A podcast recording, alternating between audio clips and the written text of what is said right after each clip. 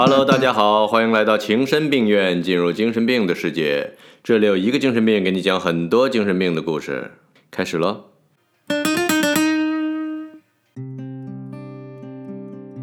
自古豪门出浪子，一个更比一个浪。英国画家里最浪的得数出身豪门的弗洛伊德。如果说能浪过弗洛伊德的，就只有出生于更豪的豪门的培根了。先自我介绍，我叫弗朗西斯·培根，我喜欢画三联画，不是连环画。我的三大爱好是黄赌毒。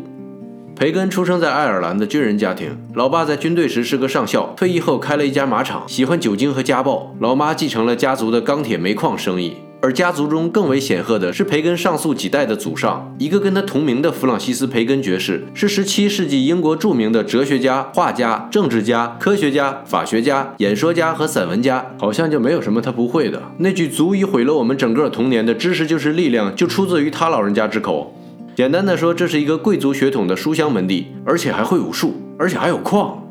培根从小患有严重的过敏性哮喘，对大部分动物都过敏，发病时必须用吗啡来缓解。但是老爸认为，无论什么病，病因都是打的少。为了把培根培养成跟自己一样的钢铁直男，他让自己手下的马夫训马的同时，用同样的方法训儿子，定期有计划、有节奏的用鞭子抽他。光辉的家族传承加上虎爸的教育方式，虽然没抽出一副铁骨，却培养出一身柔情。小培根在恶毒的鞭打下度过他的童年，他逐渐喜欢上这种被虐待的快感，于是尽量找机会犯错，最后变成自己直接主动要求惩罚，而且一生中向所有的亲密小伙伴要求。小小年纪的培根为了感谢给他带来快乐的叔叔，无以为报，只好以身相许，悄悄地与这位怪叔叔手牵手滚到了床上。从此，小培根过上了白天被皮鞭打，晚上被肉鞭打的日子。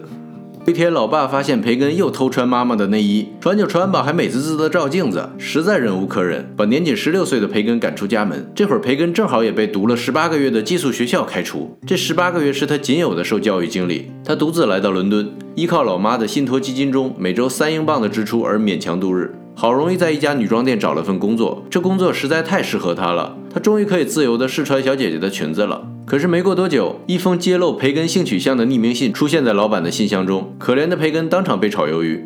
那个时候的英国还没有什么保护性取向多样性的意识，同性恋是法律严格禁止和社会强烈谴责的对象。这段时间，年轻的小白脸培根一身的娴熟技艺都只能偷偷展开。最惨的时候，还曾经在《泰晤士报》上发布过绅士伴侣的求职广告。后来，培根被送到伦敦的一个堂兄那里，老爸嘱咐堂兄要对培根严加管教。然而，这位看似直男的新监护人，私底下男女通吃，是个彻头彻尾的双性恋。用培根的话说，一个狠角色。有一天，这个狠角色心血来潮，带他去了柏林。满心欢喜的培根以为以后每天可以过上皮鞭加肉鞭的二人世界了，想想就兴奋。然而，这毕竟是一个男女通吃的男人，牙好，胃口好，食欲也好。当一个妖娆女子出现在旅途中时，狠角色马上露出狠的一面，收拾好皮鞭肉鞭。把培根扔在柏林，跟着女人走了。被扔在柏林的培根，靠着一路走一路出售各种服务，辗转来到了巴黎，立刻就被当时巴黎野蛮生长的艺术氛围感染。一次参观了毕加索画展后，让他找到了自己未来要走的路。回到伦敦后，完全没有受过美术教育的培根，以家具设计师的身份开启了他的艺术生涯，从家具、地毯到室内装饰，然后逐渐开始绘画。培根靠着自己的三脚猫功夫，在艺术道路上硬是坚持下来了。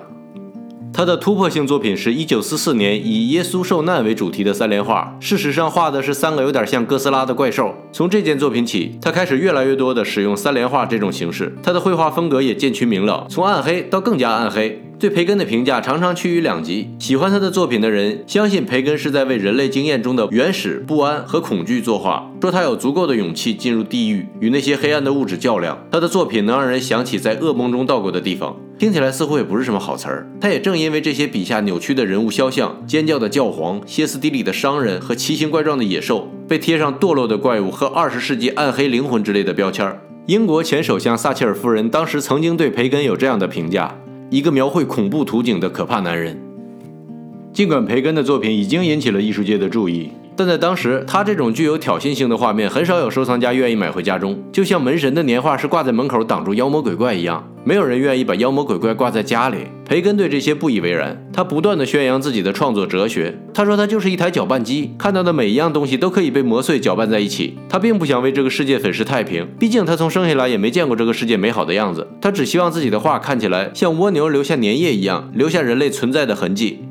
成为艺术家的好处就是可以把面包叫做爱情，再遇到缠他身子的金主，就可以堂而皇之的称为情人了。好吧，他遇到了他的情人，是个有钱、有妻子、有孩子的理想丈夫。这个好丈夫抛妻弃子，带着培根在欧洲四处旅行，到摩纳哥豪赌，还在伦敦为他搞了个画室。为了示好，曾经买下培根的画作，并且坚持不懈地要求已经多次拒绝的泰特美术馆接受这件赠品。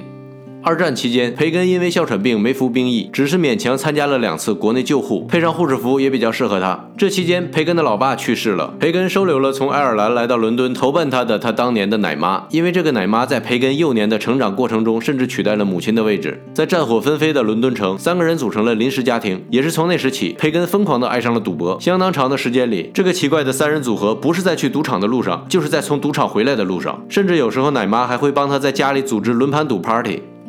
这段缠绵的郎情郎意持续了十年之久，以培根再次被一脚踹开而告终。不过没关系，现在的培根已经声名鹊起，而且可以给别人面包做别人金主了。他的下一个情人是一个小偷。有一天去培根家里偷东西时，从屋顶上摔下来，被画家抓了个正着。培根上下打量了一下这个小偷，要长相有长相，要身材有身材，要皮鞭有皮鞭，要肉鞭有肉鞭。于是舔舔嘴唇说：“给你两个选择，脱下衣服到我床上来，你可以得到你想要的，或者我送你去警察局。”此后一段时间，这个小偷想要的、不想要的都得到了，还成为了培根最钟爱的模特。他可能是世界上唯一一个因为偷东西而找到真爱、找到金主又找到工作的人。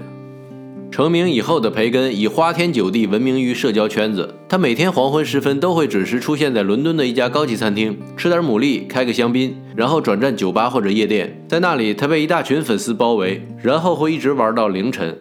虽然每天花费十几个小时饮酒作乐，培根却还能同时保持着清教徒般的生活规律。无论前晚如何大醉，如何彻夜狂欢，如何会所男模，第二天一定会准时起床。每天早上六点到下午两点是他雷打不动的工作时间。他一个人在画室里沉默地画画，很少有人能进入他的画室，尤其在他的工作时间。培根讨厌别人看他工作，他认为这种面对面的方式不仅让他感到局促，对模特也是一种伤害。即便是情人们也不能随意进入他家。他为他的情人支付附近住房的租金，只有当他们受到爱的召唤时，才可以出现在他面前。